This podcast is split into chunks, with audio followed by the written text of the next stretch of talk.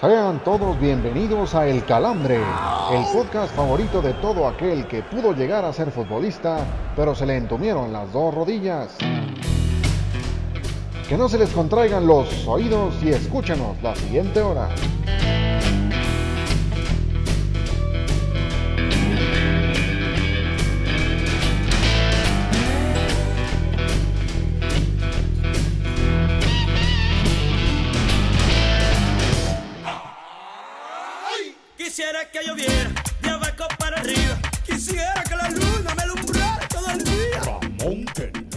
Señores, señores, bienvenidos a una edición más de El Calambre. Ahora dejamos eh, atrás los 18 episodios, ya son mayores de edad. Entramos al número 19. Señor Miguel Ramos, señor Oscar Rojas, qué placer volver a saludarles. Caballeros, ¿cómo están? Un placer, eh, un bendito placer poder saludarlos. Una semana más, gracias a Dios, sigue dando el presupuesto para poder salir al aire, así que un gusto poder eh, saludarlos y repartirles cariño. Señor Oscar Rojas, ¿cómo le va? Todo bien, un episodio muy especial, el número 19, hay algunas personas que se han hasta tatuado ese número en su piel. Este, un, un abrazo a ambos dos, también al producer, saludarlo. ¿Cómo le vas a poner al producer el día de hoy, caballeros? Ah, qué buena pregunta, no lo habíamos pensado todavía. Señor producer, por ahí, también si usted tiene alguna sugerencia para que lo llamemos el día de hoy, por favor háganoslo saber por el chicharo. El chicharito, el chicharito, el chicharito, Esto es El Calambre.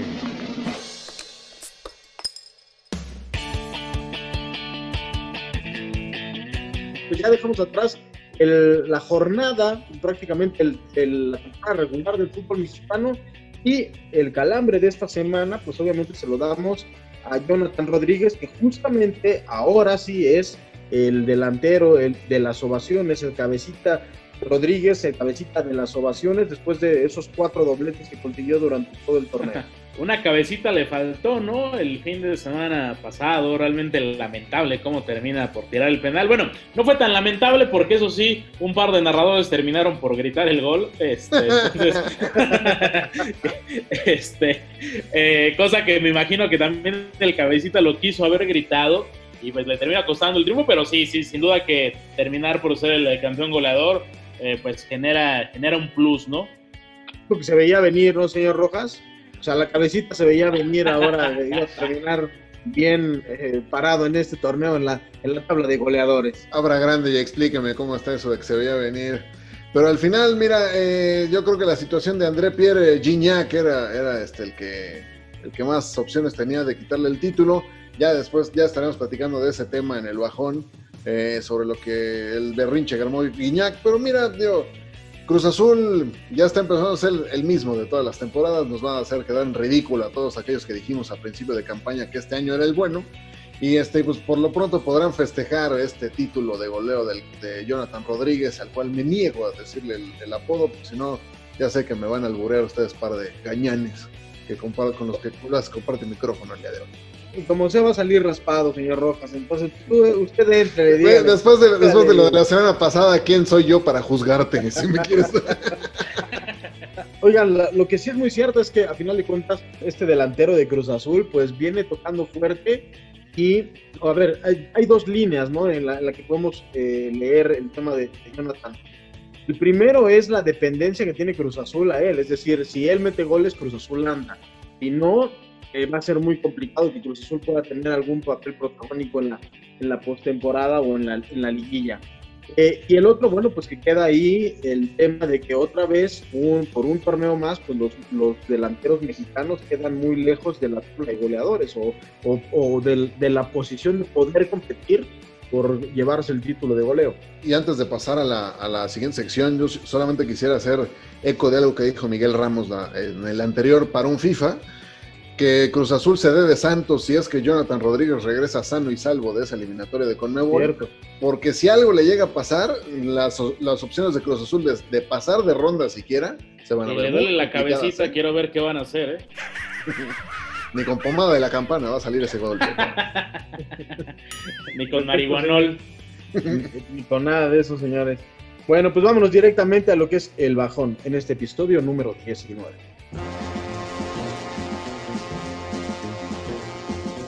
Antes de que te vayas con una sonrisa en el rostro, Lupita, te dejamos con las peores notas de la semana. Presentamos el bajón.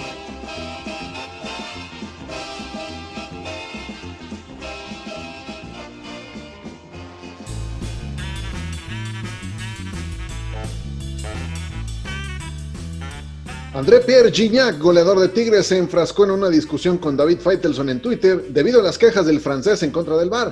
Extraña que Gignac entrara en esa guerra verbal con el periodista, pues lo único que tenía que hacer para ganar el argumento era evocar el madrazo que le propinó el conde Contar de Morelos aquella bella tarde en el puerto. Donde te vea, te rompo tu madre, caníbal. Tsiuba, capitán de la selección rusa, se convirtió en el Zaginovsky de este país al ser filtrado un video de él mismo juliándose el sable. El técnico de ese combinado decidió dejarlo fuera de la convocatoria, pues la presencia del delantero podría generar tensión en el equipo. Tsiuba agradeció el gesto, pues así se podrá dar amor propio a discreción durante la fecha FIFA. Impresionante. El delantero culé Ansu Fati fue operado de la rodilla izquierda el pasado lunes, lo que dejará al internacional español fuera de las canchas por cuatro meses. Desde aquí le mandamos la mejor de las vibras a Fati, pues de alguien sabe lo que es chingarse la rodilla, son los conductores de este programa.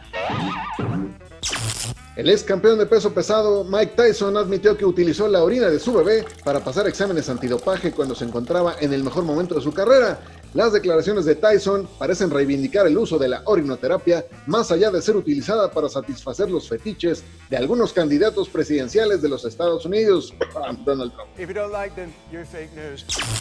Oda Turán, mediocampista del Galatasaray, rompió en llanto tras marcar un gol 3.492 días después de su última anotación.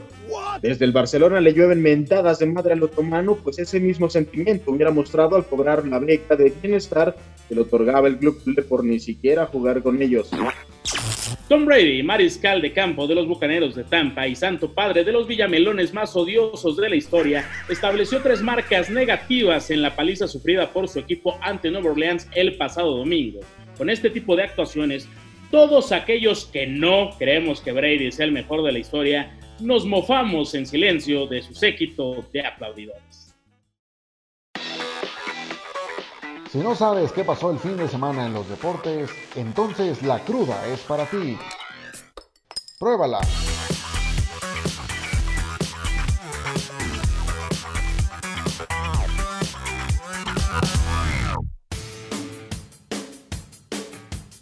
Hemos llegado a la sección favorita del señor Miguel Ramos y del señor Héctor Cantú, la cruda, esa que les encanta, esa que les que gustan paladear en sus, este, sus papilas gustativas.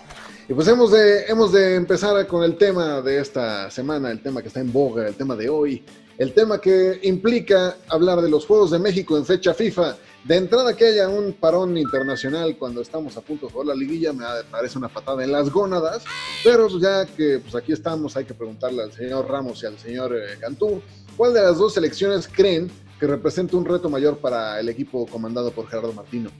Creo que ambas, ¿eh? creo que ambas, caballeros. Eh, sobre todo a mí lo que me gusta es que la selección mexicana, tristemente creo que por el efecto pandemia, termina por salir de su zona de confort y no está jugando con Islandia sub-16 en Estados Unidos, en el en, en Texas o en, o en, Los Ángeles. En el Cotton Bowl. En el Cotton Bowl, llenándose de dólares, sacándole los pocos dólares que le quedan a nuestros paisanos allá y por eso bajan las remesas y queja el presidente del señor Oscar Rojas, pero sin duda que eh, es mejor. Cámara, no, no, ¿qué pasó, güey? No. ¿Qué pasó? Yo, oye, mejor... oye, yo sí, yo sí reconozco los triunfos de, a pesar del COVID, por favor. Saludos, saludos a John Biden, que seguramente va a escuchar este podcast. Saludos pero... a Nayarit, cómo no. no. pero, pero, sobre todo, eh, no, no, no, para mí se me hace importante que se enfrenten estas elecciones. Las, las elecciones asiáticas de repente se le han indigestado un poco a la selección eh, mexicana y qué bueno, ¿no? Qué bueno que termina por, por salir de ese círculo de Islandia, sub-16, Guatemala, Costa Rica, Ecuador, eh, con todas las sub que, que, quieran y termine por enfrentarse a, a selecciones que, que, les pueden representar algo importante. Señor Cantú, este, ¿qué opina usted de, esta, de este par de encuentros? Ah, coincido totalmente con, con Miguel. A mí, sí, a mí, yo si tuviera un favorito, por ejemplo, para ponerlo como el, el, equipo que va a jugarle mejor al equipo mexicano va a ser Japón. Japón desde, no sé, unos 20 años a la fecha viene mostrando mejoría y una evolución importante en el sistema de juego. Ahora ya tiene también jugadores en Europa que también eh, los reflectores. Bueno, Corea, pues después de ese mundial, eh, no deja de ser un, un, mal referente contra el equipo mexicano. Son sistemas muy distintos, pero lo que sí tienen en común, digámoslo, en el fútbol asiático es que son jugadores aguerridos, que son jugadores rápidos, que es un estilo de juego que al equipo de, del Tata Martino no, no le va a ser nada sencillo este, descifrar. ¿eh? Oye, como ya es una costumbre en cualquier eh, convocatoria, no solo de México, sino de varios eh, seleccionados del mundo, pues hay varias ausencias por lesión, hay varias ausencias por el tema del coronavirus. Eh, y además yo creo que a muchos de los medios les encantaría ver el, el, tiro entre Alfredo Talavera y Guillermo Ochoa, porque ahora resulta que Alfredo Talavera es el, el, portero del momento y todo el mundo lo anda candidateando para la selección, cuando en el Mundial de 2018 ya estaban quejándose que Memo Ochoa estaba muy viejo, y ahora para el 2022 quieren llevar a un, a un portero aún más viejo, ¿eh? pero porque fuck logic. Pero bueno, señores, ¿cuál de los jugadores que, se, que estaban originalmente convocados y eh, ya no van a estar por estos temas es el que más van a extrañar ustedes, señor Cantú? Yo me voy a ir un poquito más, a, más allá, Oscar. El que voy a extrañar un montón en esta, en esta convocatoria y que no entró dentro de la lista de, de Martino es a Fernando Navarro, el jugador de León yo creí que después de todo, lo, todo el escándalo, por llamarlo de alguna manera, que generó el que Tata Martino lo dejara fuera en la primera convocatoria, en la convocatoria para la primera FIFA FIFA, haría recular un poco al argentino y lo consideraría para esta nueva oportunidad. Yo creo que Fernando Navarro es un jugador que le puede aportar muchísimo a la selección mexicana, era una buena oportunidad para darle una opción eh, que jugara con, la, con el equipo mexicano contra Corea y contra Japón. Yo es el que más voy a extrañar. Señor Ramos, su opinión.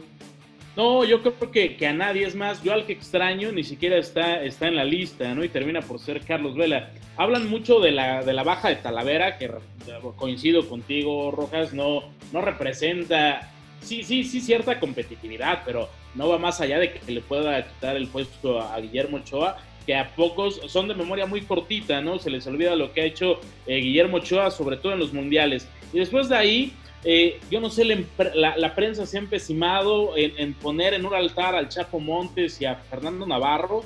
Son buenos jugadores, pero de ahí a que realmente vayan a hacer una solución o que vayan a generar eh, eh, el salto de calidad con la selección mexicana, no lo creo, ¿no? El Chapo Oye, Miguel, también... Miguel, ¿me vas a decir que Jonathan Dos Santos juega mejor o tiene más argumentos que Fernando Navarro para jugar en la selección?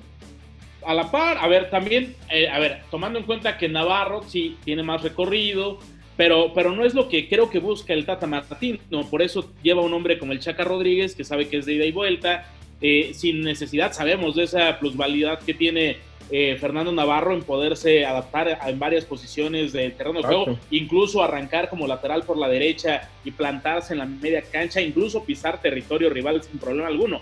Pero reitero lo mismo, de ahí a que sean una solución o que digamos, uy, uy, es que con, con, con, Navarro y con el Chapo Montes le ganaríamos a Japón y a Corea sin mencionar a equipos todavía de mayor categoría, la verdad. No, no pero darles una oportunidad, ¿no? O sea, son, son dos jugadores o dos piezas clave del equipo que quedó bueno, como... A ver, espérame, Cantú, pero ya, ya el Chapo dijo que no. Y Navarro, o claro. sea, Navarro también ha sido a lo largo de varios procesos, no únicamente de Martino, porque Navarro no es la primera vez que la gente lo pide, sobre todo la prensa.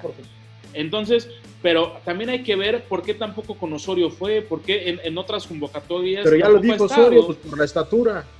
No, no, bueno, pero, pero hoy estatura, día, ¿qué te pasa? Es, es, ¡Calla! ¡Cállate! Es que es un, pero es, que bueno, es un minion, es un minion, Navarro, un minion. no, pero, pero, al final de cuentas, a, a, Martino, al Tata Martino, gracias a Dios, no tiene ese tipo de chaquetas mentales como las tenía el colombiano, que por cierto, aguas, porque estoy seguro que va a recalar en el fútbol mexicano porque ya se quedó sin chamba. Entonces, eh, Fernando Navarro tampoco es que tú digas, puta, nos estamos perdiendo de un carril. Sí, es bueno, sin duda. Eh, es no, bueno. Nos estamos perdiendo de Cafú, pues nada, güey. También, exacto, también, exacto. Vamos, exacto. vamos Entonces, bajándole de ovoides, sí, ¿no? Sí, sí, sí, o sea, sí, sí. Se, están, se están queriendo poner jarras con Ah, un alcohol muy barato. Son dos amistosos contra Corea del Sur y contra Japón, que Bueno, seguramente les vas a ganar. Pero ahí te, ahí va también, Cantú, ¿sabes algo importante? Perdón, perdón que te interrumpa, ¿sabes algo también importante? Que Martino le está poniendo un precio también alto a la selección y eso me parece también muy importante, porque Hombre. a muchos también he escuchado decir que por qué, si ya tiene, por qué sigue convocando, si ya tiene vistos a muchos, por qué no da ciertas oportunidades. La selección no es para dar oportunidades, la selección Hombre, Miguel, es para Miguel, llevar a lo que mejor tengas. Pues sí, la selección, la, la playera de la selección está tan barata desde hace muchos, muchos años atrás. Con Martino no creo que tanto, ¿eh? No, de Pues hecho, mira. este es el, el proceso en el que menos jugadores se han convocado a estas alturas del partido. Y me parece que, que estilo. estoy- que la- lo único que yo en, lo que quisiera acotar, además de lo que dijo el señor Ramos, que pues sí, el único que se va a extrañar en estas elecciones nada más y nada más que el gran Charlie Candle, señor Carlitos Vela, porque y de Javier Hernández, pues ni hablar, ¿no? Porque digo, no le mete gol del arco iris. Ese no lo extraña, pero... pero El, ni su- ni- el único que lo extraña es Diego Dreyfus cuando se va, pero bueno. Otros- otros- antes de irnos, Vas a ver que pronto va a salir el video de donde se van a estar dando unos besos de mí, ¿te acuerdas? macizo, se van a estar dando macizo contra el piso. Pero bueno, otros partidos interesantes en esta fecha FIFA están el Colombia-Uruguay, el Portugal-Francia y el Perú-Argentina. Y bueno, pues vámonos de una vez a la sección eh, más cara de este podcast.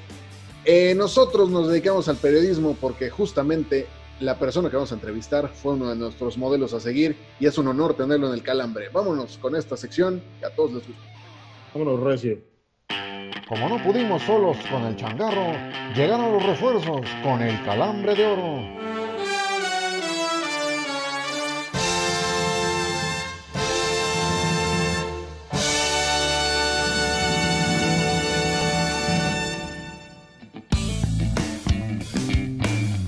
Pues queridos amigos, queridas amigas, calambras, calambros, hemos llegado a la sección más cara de este podcast, la sección en la cual despilfarramos el presupuesto, en el cual mostramos el poderío de la cartera de este podcast y siempre tenemos invitados de primerísima calidad y esta ocasión ya somos mayores de edad porque eh, ya hemos rebasado más de los 18 episodios de este glorioso podcast y estamos agradecidos. La verdad yo estoy muy contento de poder tener en este, en este podcast a una institución de la narración deportiva de nuestro país, un hombre que marcó época, un hombre que fue antecesor de Cristian Martinoli, que hoy en día es una leyenda, podríamos también señalarlo de esa manera, que estuvo a la par de Enrique el Perro Bermúdez. Y quiero darle la más cordial bienvenida y le quiero decir que arrancamos esta entrevista y si ustedes son fanáticos del fútbol, me imagino que ya han de saber a quién me refiero. Don Emilio Fernando Alonso, un gusto poder saludarle. Hola, ¿qué tal Miguel? Buenas noches, un placer estar contigo, muchas gracias, muy amable. Igual para Héctor y para Oscar Rojas, Héctor Cantú y Oscar Rojas. Es un gusto para mí estar con ustedes, muchachos, esta noche. Acabas de mencionar a Cristian Martinoli. Tuve la suerte cuando yo trabajé en TV Azteca de que muchos de los compañeros que hoy están muy bien debutaron conmigo. Me tocó a mí ser el que les diera la bienvenida. Cristian debutó un domingo al mediodía en un juego del Pachuca, Pachuca Chivas, si no mal recuerdo. Y este, lógicamente estaba nervioso, era su primera transmisión en televisión. Entonces, antes del partido, yo hablé con él, era, vi que era un muchacho joven, este, y a mí siempre me gustó ayudar a los jóvenes, ¿no? Porque yo también fui joven, aunque no lo parezca, fui joven alguna vez, y, y se necesita el apoyo, ¿no? De la gente más experimentada. Entonces, lo único que le dije fue: Mira, Cristian, te deseo la mejor de las suertes. ¿Cuál es tu apellido materno? Le pregunté, porque a mí me gusta decir los apellidos completos de las personas, ¿no? Esto a raíz de que tuve algún incidente un día con mi señora madre, que leyendo una columna mía en el periódico El Informador de Guadalajara, te los comento aquí, yo siempre me he firmado como Emilio Fernando Alonso, nada más, ¿no? Que son mis dos nombres de pila y mi apellido paterno. Y mi madre me preguntó un día que si no tenía madre, ¿por qué no me ponía el Rubín, su apellido? Dije, tengo mucha madre, pero ya es muy largo. Emilio Fernando Alonso Rubín, nunca lo uso, ¿no? Siempre es Emilio Fernando Alonso, nada más. Y cuando me dijo Cristian, Cristian Martinoli, dije, ¿y tu apellido materno cuál es? Y ella me dijo Curi. Entonces yo siempre lo presentaba como Cristian Martinoli Curi, ¿no? Y me tocó darle la bienvenida, le decía la mejor de las suertes, yo ya la había escuchado narrar en radio, entonces le dije, tienes facilidad de palabra, conoces el tema, entonces adelante, siéntete en confianza y expláyate que estás entre amigos. Lo mismo le dije cuando debutó a Luis García, a Memo Cantú, cuando eh, eh, estuvo en esta faceta de comentarista deportivo que luego dejó para ser directivo del fútbol mexicano y que lo ha hecho muy bien. pero sí eh, me da mucho gusto verlos que han crecido muchísimo, porque a mí me da gusto el éxito de la gente, ¿no? O sea, en esta vida no hay que tener envidia, sino alegrarse de que le vaya bien a los demás. Para mí es un orgullo, dices tú que fui contemporáneo de Enrique Bermúdez, y es cierto, aunque yo soy mucho más chico que Enrique, 10 años menos, yo lo conocí cuando era niño en una final de segunda división que narraron él y mi señor padre por radio, un Atlas Cuautla en el estadio Emiliano Zapata de Cuautla. Iban a narrar los dos y este, ahí lo conocí yo Enrique y siempre hemos tenido muy buena amistad. Coincidimos en Guadalajara cuando él trabajaba para W Radio y yo trabajaba para el Canal 58, la mítica y legendaria estación La Casa del Fútbol o donde vive el fútbol en Guadalajara. Y hasta la fecha tenemos muy buena amistad con Enrique, sí. Hablaba de que le gusta cubrir a la gente joven, le gusta apoyarla, le gusta darle la mano. Y hablando de juventud, pues usted debuta a una edad muy, muy, muy temprana. a los 13 años podríamos decir que usted debuta en los micrófonos. 12 años tenía Miguel, era un niño. ¿Cómo, fue Todavía tenía voz de, años... de calabaza, no me cambiaba la voz. ¿Cómo, fue que a los 12 años, don Emilio, con voz de pito de calabaza, como usted bien comenta, este, es que usted debuta eh, eh, en una transición? Mira, mi padre, que en paz descanse, narraba todos los años, en el mes de octubre, el campeonato estatal del estado de Guerrero, del cual somos originarios. Y era muy interesante porque hacía un pool de estaciones de radio con el apoyo de la cervecería Moctezuma en ese tiempo, donde él trabajaba, y mi abuelo era distribuidor de cervezas Moctezuma en Guerrero. Entonces armaba un pool de todas las ciudades del estado que participaban, que eran las seis más importantes, más la Universidad Autónoma de Guerrero como entidad deportiva. Entonces, por decirte algo, jugaban Acapulco Iguala y se escuchaba la transmisión de su partido en Acapulco y en Iguala por las estaciones de radio. Cuando jugaban igual, cualquier ciudad que me diga, ¿no? La Tierra Caliente como región, pues escuchaba en Ciudad Altamirano, que es la ciudad más importante de la Tierra Caliente de Guerrero y si juegan contra Tasco, se oía en Tasco también la transmisión. Entonces en Iguala escuchábamos dos estaciones a la vez, la de Iguala, la RCN de Iguala y la voz de plato de Tasco Guerrero, que se oía en Iguala como si fuera local, porque está muy cerca, son 36 kilómetros nada más. Entonces yo crecí escuchando los campeonatos estatales de fútbol en la voz de mi padre y me gustó mucho y como siempre en octubre daba la casualidad de que siempre había entre ese campeonato la fecha del 12 de octubre, el día de la el descubrimiento de América, que había puente y no había escuela. Entonces yo me iba en autobús, me mandaba mi mamá en autobús a la ciudad donde era el estatal ese año y mi papá me recogía en la estación y ya me quedaba con él todo el fin de semana, ¿no? Como su estorbante, porque no ayudaba nada, pero sí estorbaba mucho. Entonces iba por era el, ejecutivo IBM porque iba por las alineaciones, iba por los refrescos, iba por las tortas, era de todo y nada, ¿verdad? Entonces yo le pedí que me diera chance de acompañarlo porque él narraba todos los partidos, había tres juegos diarios era de domingo a domingo el estatal de Guerrero todos los años y era un torneo extraordinario. Había jugadores de gran nivel. Imagínate ver jugar a Gabriel Núñez y Horacio López Salgado con Tasco en su momento. A mí no me tocó porque yo era muy niño todavía, pero en la Tierra Caliente jugaba Manuel Negrete y jugaba Pulmaro González. Y con Acapulco jugaba Jorge Campos, el Brody, y él se acuerda muy bien. Me cuenta Jorge que su papá todavía tiene grabados en los cassettes antiguos narraciones de los partidos donde él jugaba, narrados por mi papá y por mí. Eso dice Jorge, espero que sea cierto porque yo no tengo ninguna grabación y espero que un día me comparta alguna, no de esos tiempos. Entonces mi papá se dio cuenta que a mí me gustaba mucho y me compró una pequeña grabadora y me ponía a narrar los juegos de la Liga Municipal de Iguala, de mi pueblo. Y en las noches en casa me corregía y era muy estricto, era un maestro muy estricto. Escuchamos la grabación y me ponía unas arandeadas, pero de aquellas, ¿no? Mi papá era un hombre de mucho carácter, muy alto, fuerte. Era más alto que yo, que ya es decir, ¿verdad? Yo mido 85 y era más alto todavía en sus buenos tiempos. Y un día me estaba poniendo una de aquellas que pasó mi mamá y le dijo, Fernando, mi mamá le decía Nando de cariño, Nando, eres muy duro con este niño.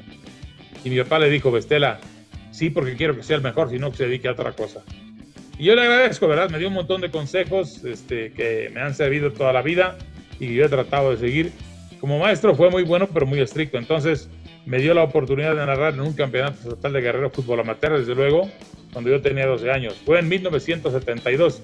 Yo acabo de cumplir 12 años el 4 de julio y el partido fue en octubre, o sea, tenía 12 años recién cumplidos, todavía teníamos de niño. Fue un partido entre Iguala y la Tierra Caliente. Conocía a todos los jugadores, pero, pero no tenía el ritmo de la respiración, o sea, parecía que tenía hipo porque ya avanza Tierra Caliente y se me iba el aire, ¿no? Parecía que estaba borracho, no he tomado nunca en mi vida. Entonces la gente se empezó a meter mucho conmigo, acostumbraban llevar sus radios portátiles para escuchar la narración y estaban acostumbrados a escuchar la muy buena narración de mi padre, la verdad. Entonces cuando yo me empecé a narrar, pues me empezaron a gritar que saquen a ese niño y pongan a don Fernando y todo. Y al medio tiempo me- se me quedó viendo mi papá fijamente con esos ojos que tenía él muy fuertes. Y me dijo, ¿cómo ves? ¿Sigues o entro? Y yo me enojé, me picaron el amor propio y dije, no, pues sigo. Terminé como Dios me dio a entender la verdad. Lo hice tan mal que pudo haber sido el primero y el último.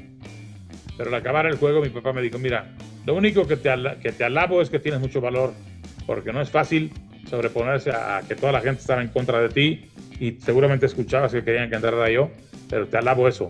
Pero hay que prepararse más. Entonces seguí narrando juegos en igual en la Liga Master, luego en tercera división y en segunda división, hasta que poco a poco fui agarrando un estilo y después ya lo acompañaba a todos los estatales y narrábamos un tiempo y un tiempo. Así fue como empecé en fútbol amateur allá en Guerrero. Antes de continuar con la entrevista, don Emilio, yo sí quisiera hacer una acotación personal. Eh, cuando yo cómo no. estaba estudiando en la escuela en la que, en la que este trío este, estudiamos este, periodismo, nosotros tuvimos una práctica y justamente los invitados para esa entrevista fueron su padre, en paz descanse, y usted.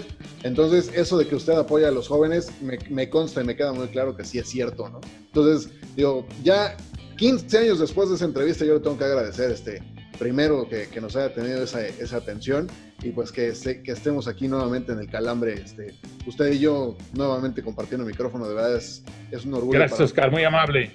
La verdad, siempre me ha gustado apoyar a los jóvenes, porque, insisto, aunque no lo parezca, porque ya tengo 60 años, pero también fui joven alguna vez, y tener a una persona ya con nombre, con trayectoria, que te apoye y que te dé la mano, que te ayude, es muy importante. Entonces, trato de hacerlo, son las enseñanzas que recibí además de mi padre, ¿no?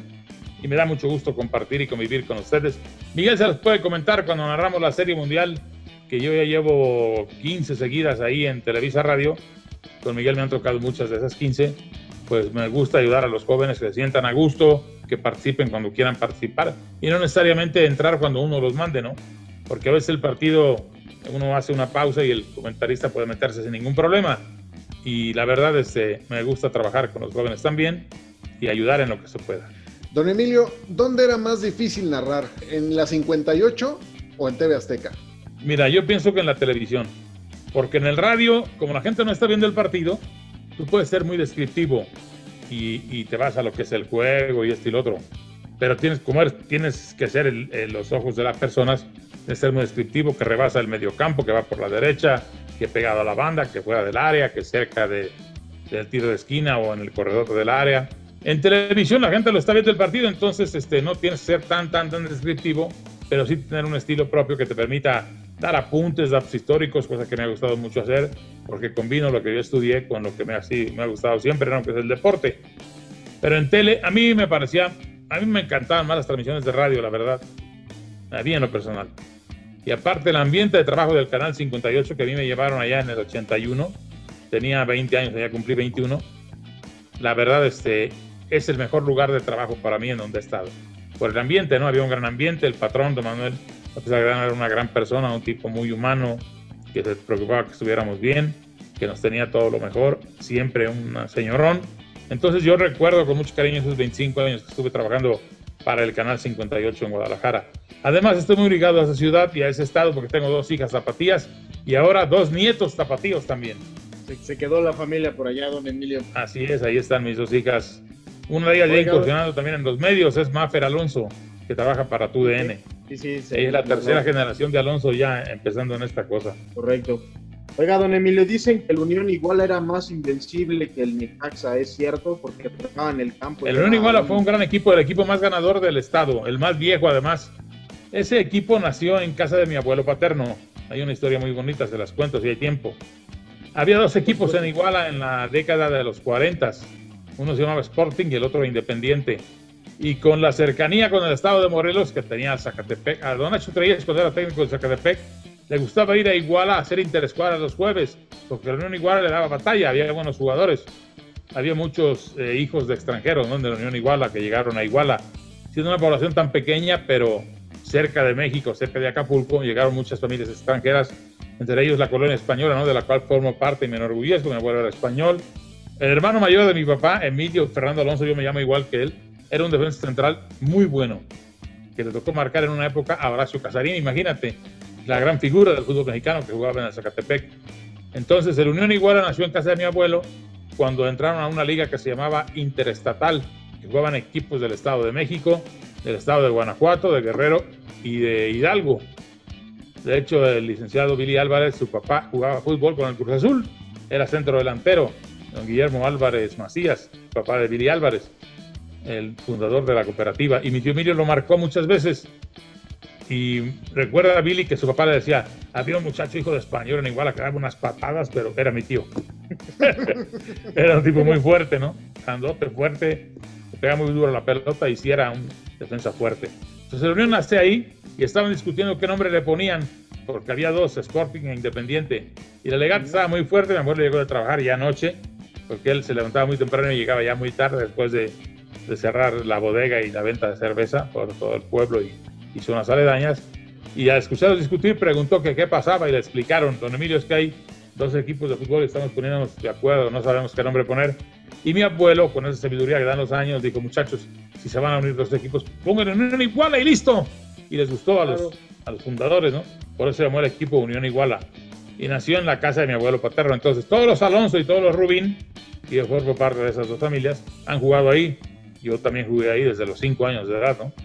Es que era como el maíz de rancho, malo pero picado. O sea, ahí estaba. Sí, porque no tuve ni la fuerza ni la potencia de mi tío. Mi papá jugaba de portero también, y, pero no tenía las condiciones de él, no de mis tíos, que eran muy buenos también. Pero sí ha sido el equipo de la familia. Yo trato de estar ahí todos los años en septiembre, cuando es el aniversario de la Unión. Está próximo a cumplir, se fundó en 1944, muchachos. Ya está muy cerca de cumplir 80 años. Y la verdad, ahí han jugado personas importantes como Miguel Herrera, cuando él era amateur todavía, iba a jugar al pueblo porque lo invitaba Beto Mejía, un buen amigo mío y amigo de él también.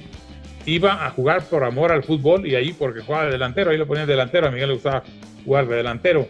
Ya luego empezó a jugar en el Potros Nesa como defensa, pero desde entonces Miguel ha ido a aniversarios de la Unión, le estuvo en el aniversario 75, le hicieron un reconocimiento ahí, tuve la suerte de estar ahí ese día en Iguala y hoy lo acompañé. Es bonito, ¿no? Y había hijos de polacos también, fíjate, igual una población tan pequeña, uno de los mejores futbolistas de Iguala se llama Alberto Ster, apodado el polaco porque era hijo de polacos. Pero había hijos de españoles, había hijos de japoneses, había hijos de franceses, de chinos, inclusive. Y entonces esa mezcla hacía que la Unión fuera un gran equipo. Era un equipo de respeto y jugaban en México, jugaban en Hidalgo, jugaban en Celaya, Guanajuato, en Zacatepec, en Jujutla, en Cuautla. Y llegaron a tener hasta un equipo en tercera división que tuvo buenos futbolistas. Eso y también que regaban el pasto y que antes entonces era un era un No, perdóname, eso era en Zacatepec. En Iguala no, porque teníamos pasto árabe, o sea, pura tierra. Ahí no se podía regar el campo porque se enlodaba. Eso era en Zacatepec. En Iguala no, de por sí hace mucho calor, eso sí. Pero ahí siempre jugamos en pasto árabe, o sea, tierrita. Tierrita. O el pasto ese que le llaman cabeza de burro que crece silvestre, ¿no? Sí, sí, sí. Don Emilio, cortita y al pie. Eh, después de, de, esta gran historia que nos acaba eh, de contar, ¿qué es lo que le ha faltado al Estado para tener el fútbol de primera división? Si, si nos comenta de todos estos, estos, torneos, de todas las, las personas uh -huh. tan importantes en, en, el ámbito futbolístico que han pasado, ¿por qué Guerrero no tiene equipo de primera división? Por falta de apoyo económico, ¿eh? No ha habido esa visión.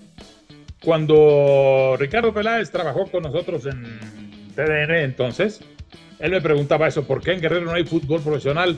Él estudió en la Salle y me cuenta que tenía tres o cuatro compañeros de Guerrero que además de que jugaban muy bien el fútbol, sabían mucho de fútbol platicando con ellos. Él me decía, yo ya estaba en el América y llegaban los guerrerenses, uno de ellos mi primo Antonio Rubín Velasco, dice, yo los veía grandotes, fuertes algunos de ellos, y los que eran bajitos tenían muy buena técnica individual y jugaban muy bien, ¿por qué no hay fútbol profesional? Le dije, no lo sé, porque jugadores hemos tenido un montón, ¿eh? Desde el primero que jugó en primera división, el Acapulco Herrera, que jugó para el equipo de Torreón y ascendió con ellos a la primera división. Agustín Herrera, le apodaban al Acapulco porque era nativo de Acapulco. Luego jugaron en primera división Gabriel Núñez, el Gallo Núñez, Horacio López Salgado, gran goleador de América y Cruz Azul, también nativo de Tasco. Y luego Manolo Negrete de la Tierra Caliente de Ciudad Altamirano, Campos de Acapulco, Pulmara González de Arcelia, igual que Toño Ríos, Manolo Negrete de Ciudad Altamirano, o sea, jugadores y de alto nivel hemos tenido, inclusive mundialistas. Lo que ha faltado es apoyo económico. Hubo un esfuerzo una vez en Iguala de tener tercera división, hace muchos años, 1966, pero lo tenían que llevar, lo llevaron a la primer equipo de tercera división profesional en Iguala, lo llevó mi familia, mi tío Emilio, mi papá, mi tío Fernando Rubín y el doctor Julio Escalera. Se juntaron ahí, rompieron sus cochinitos y, y pagaron la inscripción para jugar en tercera división, pagaban para los viajes y todo, pero era muy complicado, ¿no? Porque no había ningún apoyo económico, ni de las autoridades ni del gobierno. Autoridades municipales me refiero. Ellos construyeron un estadio de madera, pero les costó a ellos. Le compraron la madera a mi suegro, que era maderero, y la mandaron a hacer con una familia de carpinteros Brito del barrio de San Juan, un barrio muy bravo ahí de Iguala, que eran muy futboleros, y se construyó el estadio Raimundo Abarca Alarcón, que era gobernador del estado. Le pusieron el nombre del doctor Abarca porque era nativo de Iguala, pero nunca ayudó en lo deportivo al pueblo, inclusive ni porque le pusieron el nombre del estadio al suyo, ¿no? Era un estadio de madera que todos los domingos se llenaba, era una fiesta. Iguala llegó a tener equipos en segunda y en tercera división y dos. El Deportivo Iguala, que era el equipo de ahí del pueblo, que vestía igual que León, verde, blanco con verde, y el Unión Iguala, ¿no? Que la gente no lo quería mucho porque nos decían los odiosos, porque corría la conseja popular de que eran los riquillos del pueblo los que jugaban ahí, y no era cierto, jugaba de todo tipo de gente. Lo que pasa es que nos decían los odiosos porque siempre eran campeones. La verdad, en Iguala es el equipo más campeón, ¿no? Fíjate, se fundó en el 44 y tiene más de 40 títulos de Liga del Pueblo. Y hasta un internacional fuimos a jugar una semana guerrerense a Los Ángeles, California, e invitaron a la reunión y yo fui de ponelizaciones. No puedo decir de entrenador porque nunca entrenábamos, ¿verdad? Ya todos trabajábamos y nada más fuimos a jugar y yo puse la alineación y fuimos campeones también de ese torneo de una semana guerrerense en, en Los Ángeles. O sea, tenemos hasta títulos internacionales, muchachos, siendo un equipo amateur. Esto es El Calambre.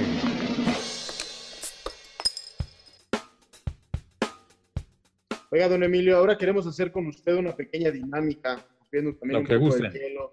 Eh, a ver, le, le- le hemos puesto a esta dinámica, la arrancamos un What? poco fiel a su estilo. A mí me sale muy mal, soy pésimo, parece. Le faltó una R nada más. A ver, arrancamos así, un poco mejor. practicar ¿no? más, Héctor. Te faltó una R nada más. Una nada más, bueno, los voy a contar. A ver, ¿con quién compartiría usted un pozole o una torta ahogada? Primero que nada, ¿con Cuauhtémoc Blanco o Ricardo Lavolpe? Con cualquiera de los dos yo no tengo problema. Hay la, la leyenda popular de que Cuauhtémoc, como un día soqueteó a David Faitelson en Veracruz, Sí. problemas con nosotros. Y no, yo nunca he tenido problemas con él, ni con la Volpe, fíjense. Cuando él llegó a Guadalajara, ya todos sabíamos que era él el entrenador, pero el presidente de ese entonces en Chivas, Sergio Ruiz Lacroix, se empeñaba en decir que no, cuando ya todos sabíamos que era Ricardo. Entonces, este, tuvo muy mala prensa cuando llegó a Guadalajara, pero no por culpa de él, sino por el dirigente de ese tiempo, ¿no? Sergio Ruiz Lacroix, que él negaba y decía que no, ya lo habíamos visto en Guadalajara, todos a Ricardo, ya sabíamos que era él, pero él se, nega- se negaba y decía que no. ¿Y sabes cuál fue el, el argumento tan tonto que dio? Que no podía ser porque era argentino. Y en Chivas no podía haber extranjeros. Mentira, han tenido entrenadores extranjeros y de muy buen nivel, ¿eh? Uno de ellos un escocés que se llamó William Reside, a Donaldo Ross, un uruguayo, a don Walter Ormeño, peruano, a don Horacio Troche, uruguayo, a Héctor Rial, que jugó en el Real Madrid, argentino, también extranjero. Bueno, tuvieron a Osvaldo Ardiles, tuvieron al Zurdo López, argentino. Sea, eso no es cierto. Y la Volpe sufrió mucho eso. Entonces yo me acerqué mucho a Ricardo cuando llegó a Guadalajara, porque me di cuenta que si uno iba de frente y derecho con él, el tipo es franco y el día que lo restituyeron, yo fui y me dijo, pasa, pasa, pasa al vestidor, porque tú siempre me trataste bien, me dijo Ricardo Lavolpe. Entonces, yo no tengo problema con nadie, ¿no? Hasta la fecha, si lo veo, podemos platicar sin ningún problema. Con Cuauhtémoc tampoco nunca tuve problema. De hecho, el día que soqueteó a Faitelson, coincidí con él en el aeropuerto ya de regreso a México. Estaba sentado a un lado del Chepo de la Torre, que me conocía de Guadalajara, cuando el Chepo ya era parte del cuerpo técnico de la América. Y algo dijo Cuauhtémoc y le dijo el Chepo, mira, con ese ni te metas porque si te pone una zapatería encima. Yo tenía fama de bronco, porque no era dejado, ¿no? No es que fuera peleonero ni mucho menos, pero siempre fue un tipo grandote, un 85, pesaba 95 kilos. Eh, acaba de jugar fútbol americano en la UNAM, jugó en Cóndores y en la selección de la UNAM cuando estudié ahí. Entonces eh, tenía fama de bronco porque no era dejado y el Chepo me conocía perfecto de Guadalajara, ¿no? Y le dijo, me acuerdo, con ese ni te metas porque ese sí te anda poniendo una zapatería. y de pozole la torta ahogada sí me la pones difícil porque los dos platillos me encantan, la verdad. Don Emilio, ¿te queda con Guiñac o se queda con José Saturnino Cardoso? Yo me quedo con Caviño, ninguno de los dos. Eso. Con el brasileño Caviño. También Saturnino muy bueno, ¿eh? Pero yo creo que tanto Caviño como Saturnino Cardoso, con todo respeto para Guiñac, que es un gran profesional y ha sido un gran goleador, todavía le falta mucho a Guiñac para compararlo con Caviño o con Cardoso. Ellos fueron decanos, jugaron muchos años en México. Guiñac ahí la lleva, pero te digo, yo vi jugar a Caviño porque mi papá narraba los juegos de Pumas. Le pegaba la pelota, se oía en Seúl, ¡tum! cuando le pegaba era un cañón lo que tenía en su pierna derecha, ¿no? Era un tipo potente, rápido, habilidoso, se podía quitar rivales, era buen cabeceador, muy oportuno en el área. Me la pusiste muy complicada, pero yo me quedo, te digo, con Caviño y luego, si me apuras tantito, con Cardoso, desde luego. Don Emilio también va a tener que, que escoger y, y, vamos a hablar de, de, fútbol de la actualidad. ¿Con quién se queda? ¿Cristiano Ronaldo sí. o Lionel Messi? No, Lionel Messi, compañero. Me parece un gran jugador, Lionel Messi. Yo me quedaría con Messi porque él, él sí es capaz de fabricarse goles por sí solo y dar pases para los compañeros. Cristiano, como buen delantero, es envidioso, ¿no? Lo quiere hacer él siempre. Que no está mal tampoco, digo, es un gran jugador, pero si yo tuviera un equipo y me dicen, ¿con quién te quedas? ¿Con Messi o con Cristiano? Con Messi. Que ya está. Muy bien, don Emilio. Y ya para fuera de fútbol, con Vicente Fernández o José José para una noche de tertulia. Digo, sé que usted no, no, no bebe, hombre, pues, pues me pisaron pero... un callo ahora sí. Los dos me encanta cómo cantan. He cantado canciones de ellos porque me gustan. Pero yo, yo, yo viví un años en Jalisco, entonces me gusta el mariachi con Vicente Fernández. Bien. No se diga más. Arranquémonos con eso de acá entre nos. Hombre. O aquella que me encantaba. Yo narraba los juegos, muchachos, de la segunda división del Tapatío, un equipo filial de Chivas, que ahora ya revivió y juega en la Liga de Expansión. Sí. Entonces, los partidos eran en la cancha que era la número uno en ese tiempo y que luego rebautizaron como Anacleto Macías Tolán, por el masajista que duró muchos años en Chivas, ¿no? Y era una delicia. Después teníamos juego a las 12 del día, pasábamos por unas tortas a un negocio ahí enfrente del Jalisco que se llamaba El Pesebre unas tortas de pierna deliciosas, que todavía cuando voy a Guadalajara me gusta pasar a saludar ahí al güerito Gabriel Orozco, el dueño del negocio, y aventarme mi par de tortas, que son una delicia. Y ya nos íbamos al Club Guadalajara comiendo nuestras tortas en el camino para llegar a narrar al Tapatío. Y siempre ponían de fondo la canción esa, es un son jalisciense que se llama El Tapatío, justamente, que cantaba Vicente Fernández. Empieza con música de mariachi, ¿no? Y empieza, me dicen el Tapatío, porque yo nací en Jalisco, entre praderas y ríos, en los altos y en los riscos. De arriero y de tequilero me he convertido en un charro, porque amanso hasta becerros y bebo a boca de carro. Bonita canción, ¿eh?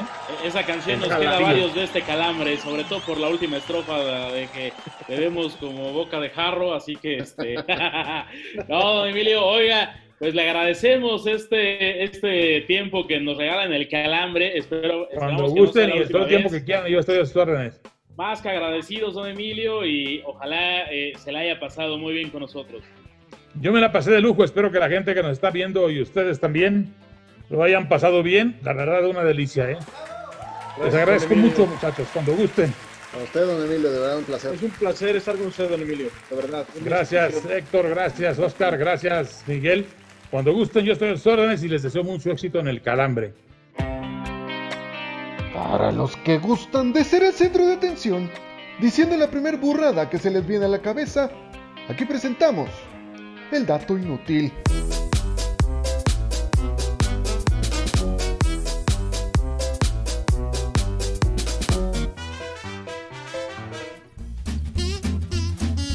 Estamos de vuelta para la última sección, la más gustada, la más esperada de El Calambre. Un día como hoy, pero de 1995, Juan Marino estableció el récord de más yardas por pase, luego de superar las 47.003 conseguidas por Frank Tarkenton.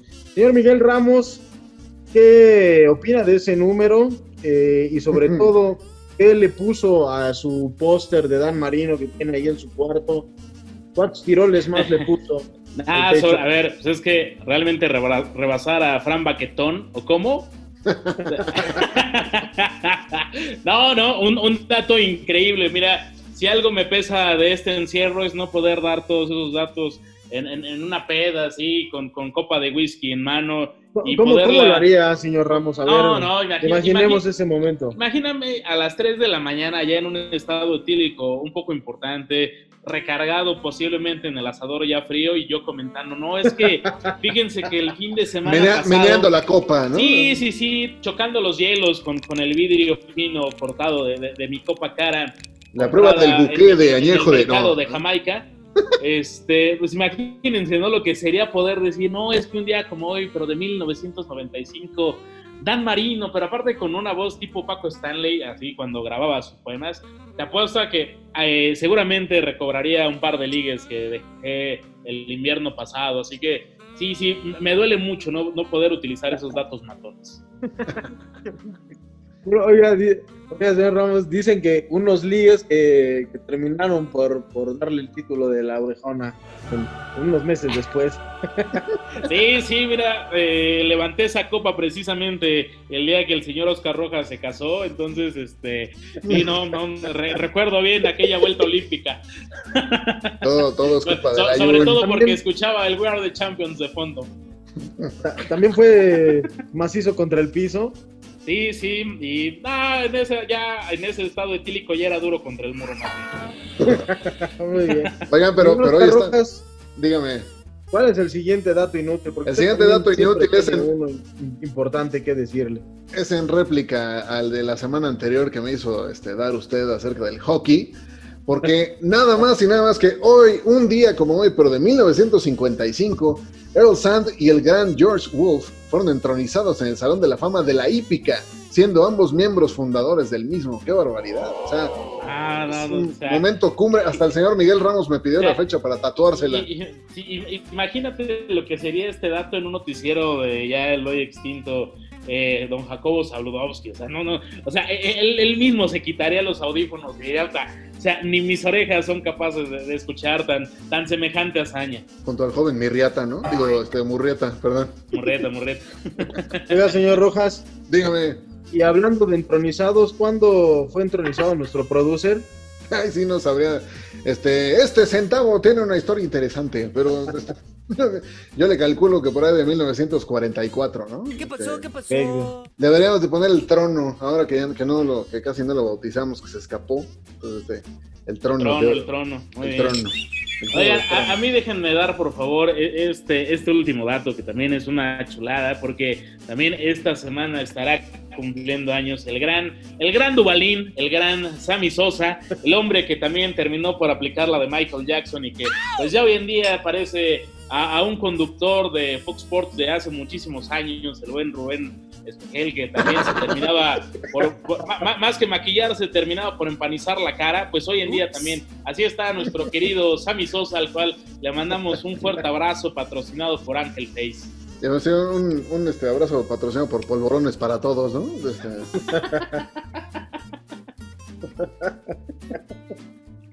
No, pero, pero fuerte abrazo a nuestro, a nuestro querido Sammy. Señor Rojas, por favor, recuérdenosla. No, no, no, Nel. eh, Recuerda que la voladora es la responsable de este congal y la responsable de, de decir redes sociales. Voladora, discúlpanos, hoy no te habíamos saludado, pero date grasa con las redes sociales, por favor.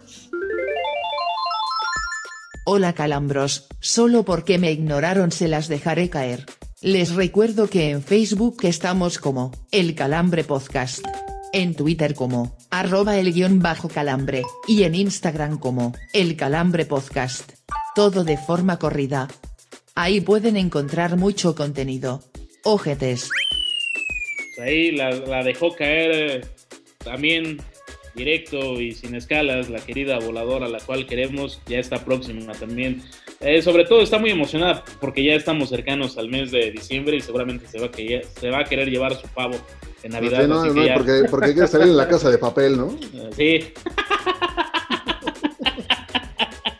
es correcto, es correcto. Sí, mi querida Nairobi de Atlacomulco, ¿cómo no? El calambre.